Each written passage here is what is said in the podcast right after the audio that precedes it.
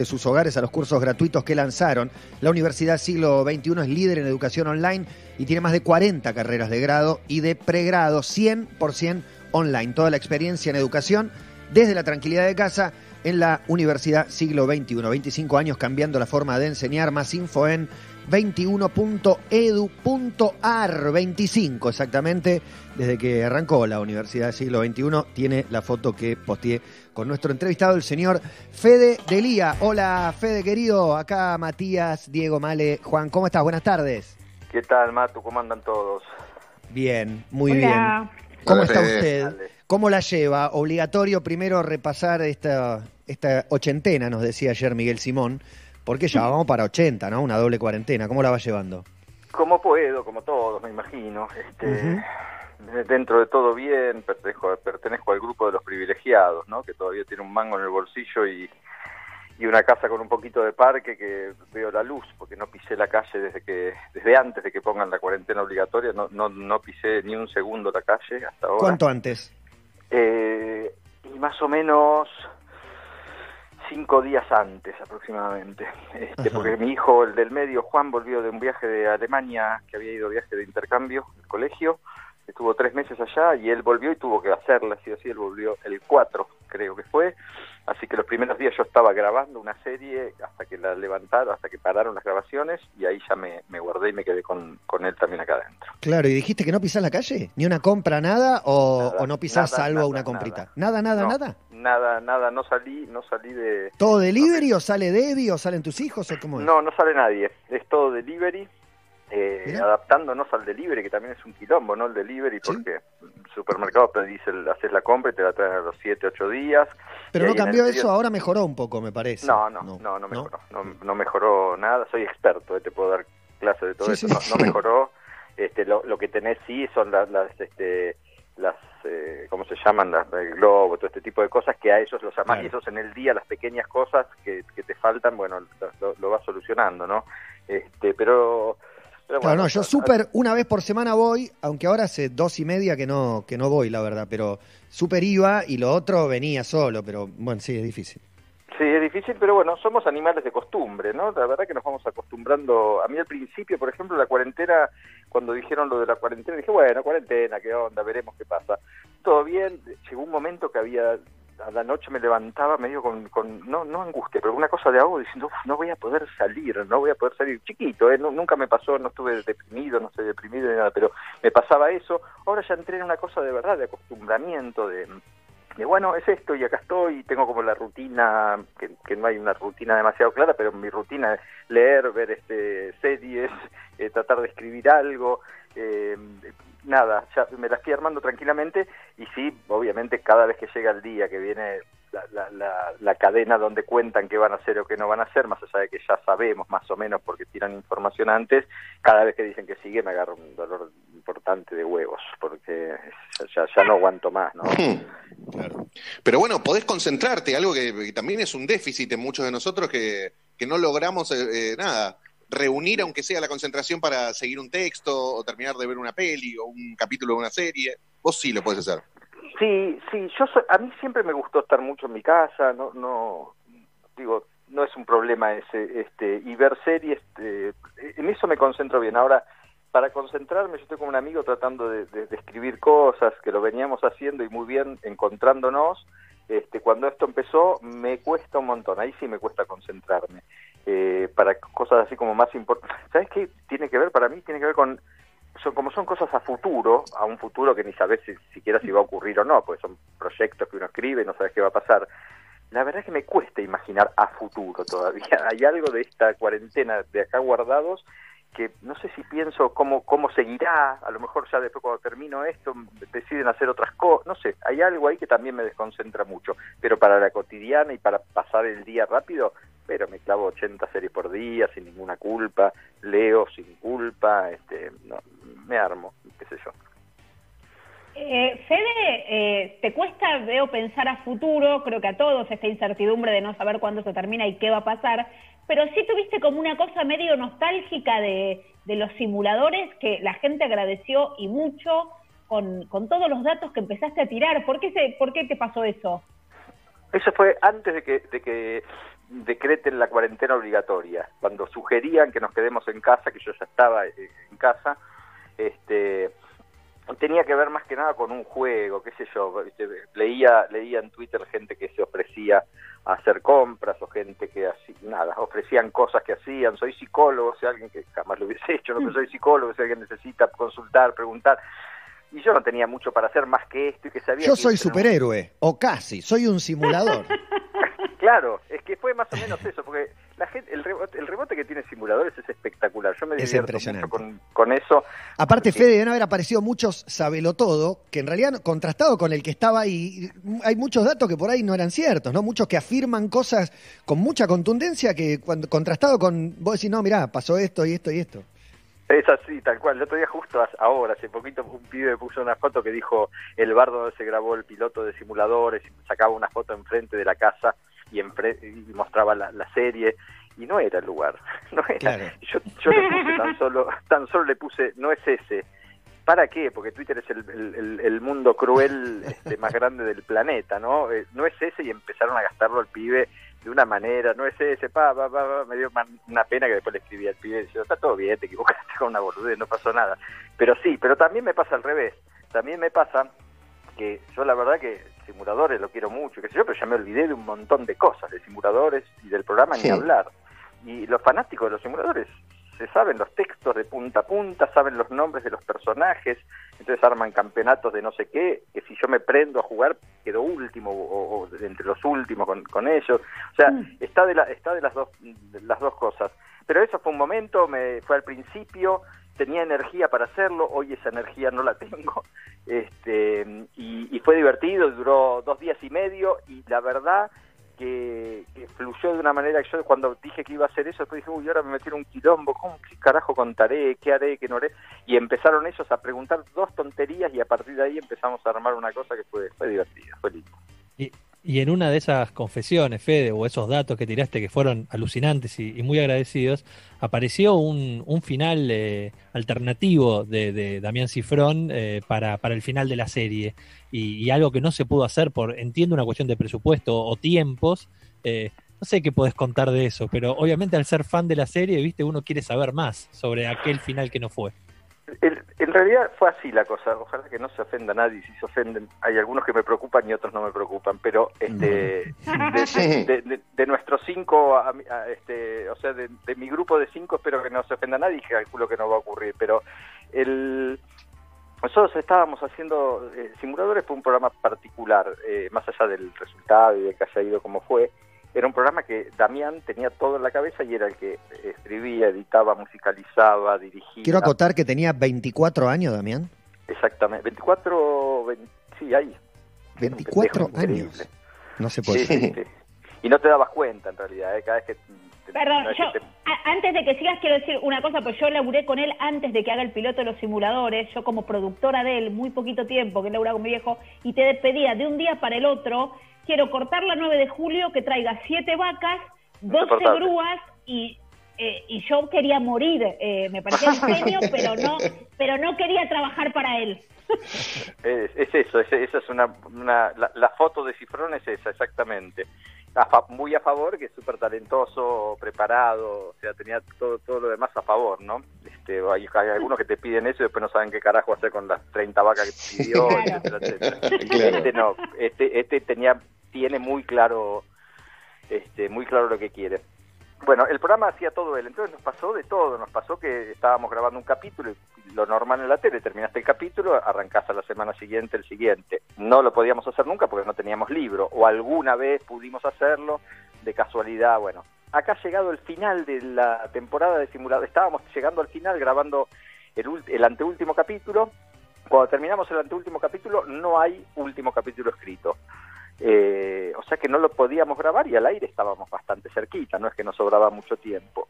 Y bueno, tomamos conciencia de que, ni siquiera tomamos conciencia, por lo menos faltaban dos meses para, para grabarlo, un mes y medio, dos meses para grabarlo, o sea que iba a salir al aire un programa y a los dos meses y pico recién, si grabábamos, iba a salir el siguiente, una locura.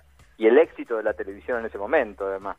Entonces, Damián se fue a filmar su, su primer película, a terminar de filmar su primer película mientras escribía que la había dejado a la mitad la primera película, que era el, fondo, del mar, ¿no? Este, Peretti se fue a hacer un programa de no sé qué. Martín estaba haciendo Rebelde Way, a mí me convocaron de Rebelde Way, fui a trabajar en Rebelde Way, tuve un chino rarísimo mientras simuladores ahí quedaba. De golpe aparece Damián con un libro y dice, tengo el libro, capítulo doble. Bueno, en el medio estábamos ensayando con Martín y con Fiore una obra de teatro que nosotros nos íbamos a Mar del Plata, o sea que teníamos una fecha en la que nos teníamos que ir. Cuando aparece el capítulo doble, lo leemos y realmente era un capítulo genial, pero genial por donde lo mires, era un capítulo Qué bueno leerlo y ya darte cuenta que es genial. Sí, sí, pasaba, por suerte nos pasaba mucho en simuladores, pero este era una locura, era, era primero doble, que ya era como como que tenía un desarrollo que los otros tal vez eran un poco más acotados. Este permitía un montón de otras cosas y la verdad que Damián voló con su imaginación y se pasó en el tiempo, se pasó, o sea, todo pasó al año, no sé, 2100, no, no sé cuánto, o sea, terminaba en una cosa que wow. Y esto, una locura. ¿Dónde los autos volaban? ¿Dónde? Fácil, de producción era fácil. De producción era fácil. Entonces, ¿yo qué dije?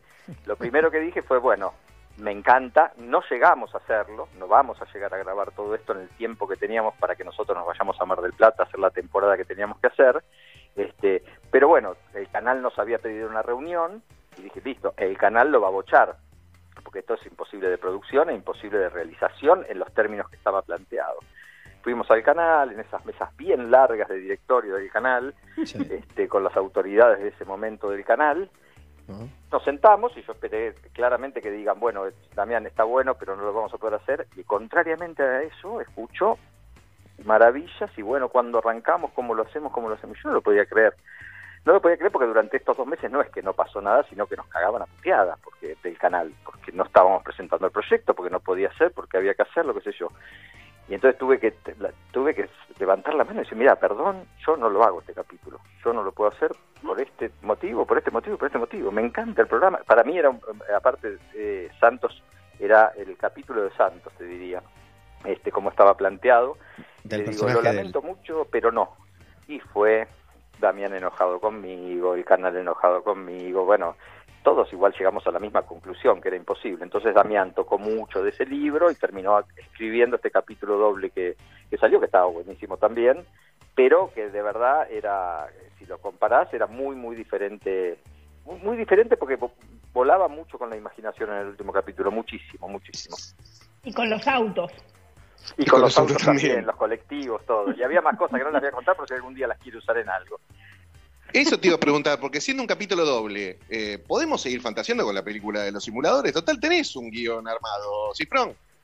Nosotros también fantaseamos con, con la película, no es que no fantaseamos. Igual no creo que esa sea, sea ese, ese capítulo doble, porque la idea de hacer una película, si se hace en algún momento, cosa que de verdad por ahora dudo mucho, este, eh, tiene que ser una película un poquito más eh, universal en el sentido de que tiene que ser también para otros lugares, ¿no? O sea, no la pensaríamos una película para Argentina solamente sabiendo que es el mercado que más va a responder, va a responder sin dudas por, por lo que pasó con el programa, pero pero no la pensaríamos de verdad para que la pueda ver un colombiano, un estadounidense, un italiano y entienda de qué estamos hablando. Este, obviamente tendrá códigos y cosas que el argentino lo va lo va a entender rápidamente y lo va a disfrutar más, pero si hacemos una película está pensado en hacer una película mm, que sea para todos.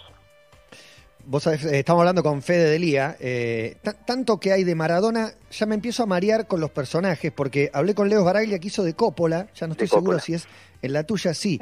Eh, con, con Grandinetti hace de Menotti, y ahí hablamos con Menotti, que contó que se juntó con, con Grandinetti. Con Darío, sí. Claro, me gustan mucho los cruces persona-personaje. Esa parte me parece alucinante. Vos sos el ciego, el profe Signorini, sin mal no recuerdo. Yo soy el profe Signorini, si no pude encontrarme con él, porque lo pedí. ¿Qué personaje te estás perdiendo? Es un personaje majestuoso. ¿Qué te contaron? No, me contaron que es excepcional. Yo, yo tan solo con conocer lo poco que conozco de él y, lo, que me interioricé un poquito más por el personaje, aunque la verdad que no era demasiado necesario porque no tiene una gran participación, este, en ese sentido es un personaje, un bicho raro, pero me lo dijeron hasta jugadores de fútbol, ¿eh? muchos, que, lo conocen, es un tipo muy particular y en la historia que, se cuenta acá de, Diego, eh, claramente cumple un rol que no cumple ningún otro personaje, ¿no? Esta cosa de traerlo a tierra, de, un espíritu social y una cosa de mucha conciencia social, de los desaparecidos, de esto y de aquello, que a Diego le abrió un mundo que hasta ese momento estaba era bastante ajeno a eso, ¿no? Este, pero no, no, no tuve no tuve la suerte de, tomarme un café con él. Darío me contó en Barcelona cuando grabábamos que había estado con Menotti, este Leo me contaba que aparte me hacía escuchar mensajes de, de Coppola. no, eh, medio, medio amigote quedó, le consiguió entradas para ir a al River Boca en Madrid, eh, Guillote a Leo, Guillote de Boca, Leo de River.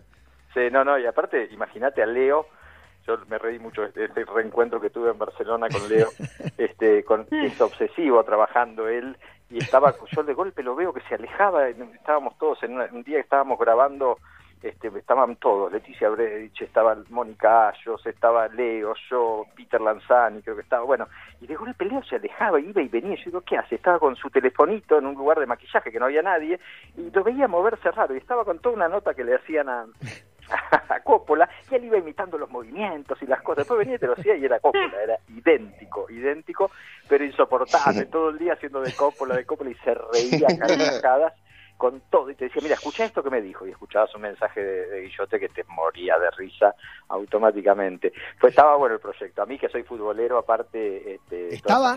¿Murió? ¿Se posterga? ¿Qué pasa ahí? Eh, por ahora, por ahora las noticias que tengo es que la segunda temporada se posterga, la primera está terminada, están laburando como puedan. Ahora sé que tenían mucho de postproducción, muchísimo, muchísimo, porque no me imaginé que iba a tener tanto. Sí, con, no sé, los estadios, las cosas, porque tenés que tocar por una cuestión de época, pero acá tocan de todo, alturas de personajes, este, eh, eh, cuerpos de personajes, eh, hay un montón de cosas que tienen que hacer, que es este, un laburo muy, muy artesanal, entonces se, se iba a estrenar en marzo de este año, y después se fue postergando, no sé cuándo se estrenará la primera temporada. Sería buenísimo que se estrene ahora, que estamos todos con ganas de ver cosas, obviamente. Hay muchas cosas para ver. Eh, hay, muchas cosas para sí, hay un montón. Te, vi a vos. ¿Qué, estás viendo vos? ¿Lo viste a ¿Eh? Sebas? Sí, ah. lo vi, vi toda la de Sebas el otro día, me encantó. Me encantó. Me gustó mucho, me, me gustó mucho la, me gustó la idea, me parece que es algo diferente a lo que hacemos acá en Argentina en general. Este, el tiempo justo me pareció y me encantaron todas las, participaciones. Me parece que todos encontraron como su lugarcito muy bien. Me, pareció súper lindo. Y la mezcla de persona y personaje me parece que, que, es, eh, está en el punto justo como para que ahora que preguntes, te cuestiones, lo disfrutes eh, todo. Sí, totalmente. ¿Y vos qué tendrías ganas de hacer? Tenés, eh, dijiste que estabas escribiendo. ¿Podés contar algo de qué te gustaría? Si que querrías dirigirlo, querrías actuarlo vos. No, no, este, no, la verdad que cuando me encontré con este amigo, un amigo mío, Sebastián Mestringieser, que es productor, que es este, bueno, vos lo conocés. Sí, Sebas. también. Sebas. Bueno, con Sebas, que yo cuando hice radio lo, producía él el programa, pegué muy buena onda y me parece que es muy, muy copado. Y este, y estamos yo, a veces me canso, ya lo hablamos alguna vez, a veces con mi laburo y poner el cuerpo y ser actor y estar todo el tiempo ahí, estar, estar, estar, a veces entro en conflicto, este, pero sé hacer eso y nada más que eso y hasta ahí, entonces no es que tengo muchas cosas como para después para, para decir, bueno, no, listo, dejo esto y me, me, dedico a otra cosa. Pero bueno, en cuanto a, a escribir, que tampoco sé escribir, Seba sabe escribir un poco mejor, este, un poco no, bastante, tiene, tiene más... Ah, Seba escribe muy, muy bien. Escribe bien y es, muy inteligente y es, este bueno, eh, es, como una pata buenísima, nos complementamos bien y lo que sí tengo es la experiencia de laburar hace muchos años y de ver mucho y de, sentido común en estas cosas. Entonces le, propuse armar algo juntos y, y, este, y empezar a poner el culo en la silla eh, con reuniones semanales que, bueno, obviamente ahora están cortadas, pero un rato y empezar a, desarrollar proyectos. Desarrollamos uno, un, policial que estamos contentos, que nos gusta mucho, eh, que lo estamos empezando a, ver si, si, lo movemos un poco, ya, ya rebotó una vez, ya lo aceptaron una vez, o sea, ya pasó por bastantes este, estadios, pero, pero la idea es como tener una, en carpeta muchos proyectos. Se viene una época eh, que, que todos nosotros vamos a tener que este, seguir descubriendo. Hasta ahora no sabíamos muy bien esta cosa de, bueno, se acabó la tele, no hay más ficción, etc. Decía, todos lo decían, pero no sabíamos muy bien qué, qué pasaba. Ahora está esta cosa de las plataformas y plataformas necesitadas de contenido. Este, y el contenido de ficciones, documentales, digo, hay que inventar un montón de cosas, pero están necesitadas y se están pidiendo. Obviamente tenés que ser competitivo, tenés que tener buenas cosas, tenés que presentar buenas ideas, porque no van a agarrar cualquier cosa. Pero para eso hay que sentarse, poner el culo en la silla y empezar a empezar a, desarrollar y a imaginar cosas. En eso estoy con, con, con estamos con Sebas.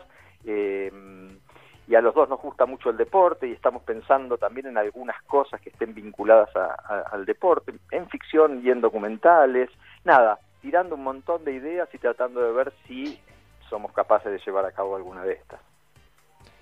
Y Fede, ¿descubriste algo más por fuera de la cuestión profesional? Esto que decías de yo sé que soy actor, pero ahora estás eh, con estas otras cosas en esta cuarentena. Me refiero a cuestiones más eh, personales, no sé, de, de, estar en tu casa, de hacer cosas que antes no hacías. Sí, descubrí, pero no son las que me gustan. Este, no, Sos muy bueno barriendo. Muy bien el baño. Es terrible, es terrible. Este, no, no, otra cosa sí que yo diga con esto, con estos zafo, no, no, sinceramente no, no, no tengo idea. No, lo que hago son con, con toda la familia, este, las cosas del hogar, pero no, no, después no descubrí, no descubrí absolutamente nada nuevo. No. Bueno, es Fede Delía. Tenía una que me había quedado, que creo que no, la, no te la había preguntado, y es eh, ¿qué sensación recorrió tu cuerpo cuando te enteraste que Maradona iba a ser el técnico de gimnasia y esgrima La Plata? Mira, mira lo que es la vida, ¿no? Yo estaba en Nápoles justo en ese momento. Estaba grabando en Nápoles la serie de él. Este, Fede fanático pincha, por si cabe aclarar. claro, pincha. No, a mí no me, no, sinceramente no me pasó nada en particular. Eh, yo ahí lo analizo más este, desde otro lugar. Yo decía, al Lobo no le conviene este, llevar a Maradona, pero porque a mí no me gusta Maradona de T. Este, como me lo amaba como jugador, no me pasa lo mismo como director técnico. Y, y aparte la característica que tiene o que sí, que uno supone que tiene Diego como DT, para mí no calzaba en, la, en lo que necesitaba el Lobo. Eh, pero no me pasó más que eso. Después la verdad eh, también me daba no sé qué que si le iba se le iba mal en, gimnasia, que nada, que hablen mal de Maradona.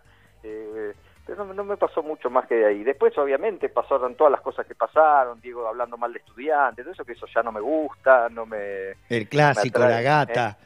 ¿te gustan las cámaras? Sí, todas esas cosas la verdad que no, no me gustan. este y bueno, nada, es Diego, yo lo sigo queriendo y, quiero que le vaya bien en gimnasia y donde esté quiero que le vaya bien. La verdad que quiero que le vaya bien. A mí un tipo que me dio tantas alegrías con el fútbol que es imposible pensar que, que, le vaya mal, la verdad. Bueno, bueno, Fede, gracias por atendernos en esta cuarentena. Eh, un abrazo gigante y lo mejor para, para toda tu familia. Lo mismo para todos ustedes, un beso grande. Este, Malena, no te deprimas, te leo en Twitter y veo que no, no sé si estás deprimida de verdad o es una postura de Twitter solamente, este, pero esto se va a acabar pronto. Eh, sí, pronto. En Twitter estoy más deprimida que en Instagram, igual, pero sí, en Twitter me... y en Facebook estás más vieja. No, no, en Facebook, en Facebook desaparecí, en Facebook me mató el coronavirus. Eh, así que, pero sí, estoy un poco deprimida. Bueno, no, pues cuando dije pronto quiero decir que seguramente de acá, como mucho, en dos meses vamos a estar todos viviendo y en dos meses en la vida de una persona es poco, más allá de que estemos todos cansados y podridos. Total. Un abrazo. Una pregunta, ahora para vos, eh, Matías, una pregunta. Vos decís que en esta, en esta, en esta cuarentena aburrida, si saco las fotos de mi casamiento y voy poniendo de a una día por día en, en este, en Twitter o en algo de eso, vos decís que es algo que va a rebotar bien. Tengo un álbum, eh, vos lo viste. Sí, sí, sí, sí. No, de hecho, eh, tengo una foto con Sorín que cumple ayer y Greenbank que sale en un rato. Y todo ese tipo de cosas a veces me motiva. Hoy puse una foto muy vieja de, Mar del Plata, Fede, de aquella, de ¿Ah, aquella época. Ah. Eh, en Instagram recién, justo antes de que charles, ni te di tiempo a que, a que la veas. No sé, yo cumplí 15 de casado y subí tres o cuatro, qué sé yo, no sé. La verdad que no, no podría recomendarte nada al respecto, pero a veces está bueno eh, repasar, sobre todo ese casamiento que eh, la, verdad tuvo muchísimos invitados. Claro, responde a ese momento, ¿no? Obviamente. Yo te digo que la, la consigna de ese igual de esa foto son quién quedó junto en ese después de ese casamiento, qué pareja quedó junta ese. Bueno, yo no, claramente. No, no, vos no, no, pero vos sos uno, no sabes la cantidad. Creo que yo solo estoy de todo ese casamiento, creo que yo solo todavía sigo, sigo ¿Y junto. ¿Hace cuánto Pero- fue? ¿Hace 20? Fue en el en diciembre del 99. 21, mirá vos. 29. No, no, impresionante. Casamiento Increíble. espectacular, aparte, No, fue espectacular. muy divertido. Este, igual no las voy a poner, no las voy a poner porque hay de todo, no te haces una idea de lo que hay ahí, de todo. No, es que, uy, me- ahora me empiezo a acordar los invitados y claro, había unos cruces que eran como impensables en, en ese momento. No te das una idea, pero no te das, yo cada dos por tres de verdad lo agarro y lo reviso y me cago de risa, porque es increíble. Claro, porque el que tuvo hijos se separó, los recordás como pareja, pero una pareja que estaban de novio, fueron juntos y después se separaron y que ni te acordás que salían. No, no, no, por eso, pero y aparte hay de todos los colores, de todas las este, edades, y de todo, hay de todo, hay de todo. A lo mejor alguna, algunita pongo, alguna, alguna, pero tampoco es cu- cuestión de poner demasiado porque a alguno a lo mejor no le cae muy bien. Claro, claro, claro. Bueno, yo, pues sabés que no, no tenemos problema de Ya este lo lado. sé, eso ya lo sé. Hay que ver, hay que ver qué foto también, ¿no? Ojo. No, no, no, igual las que están en el álbum son todas mostrables. Perfecto. Bueno, un abrazo grande, Fede. Lo mismo para todos ustedes, cuídense mucho. Federico Delía hablando con nosotros a las 2 y 11 minutos de la tarde. Hola Malena, ¿cómo andas? Su. Hola Malena, su. Espectacular. ¿Cómo sigue? Malena. ¿Cómo sigue?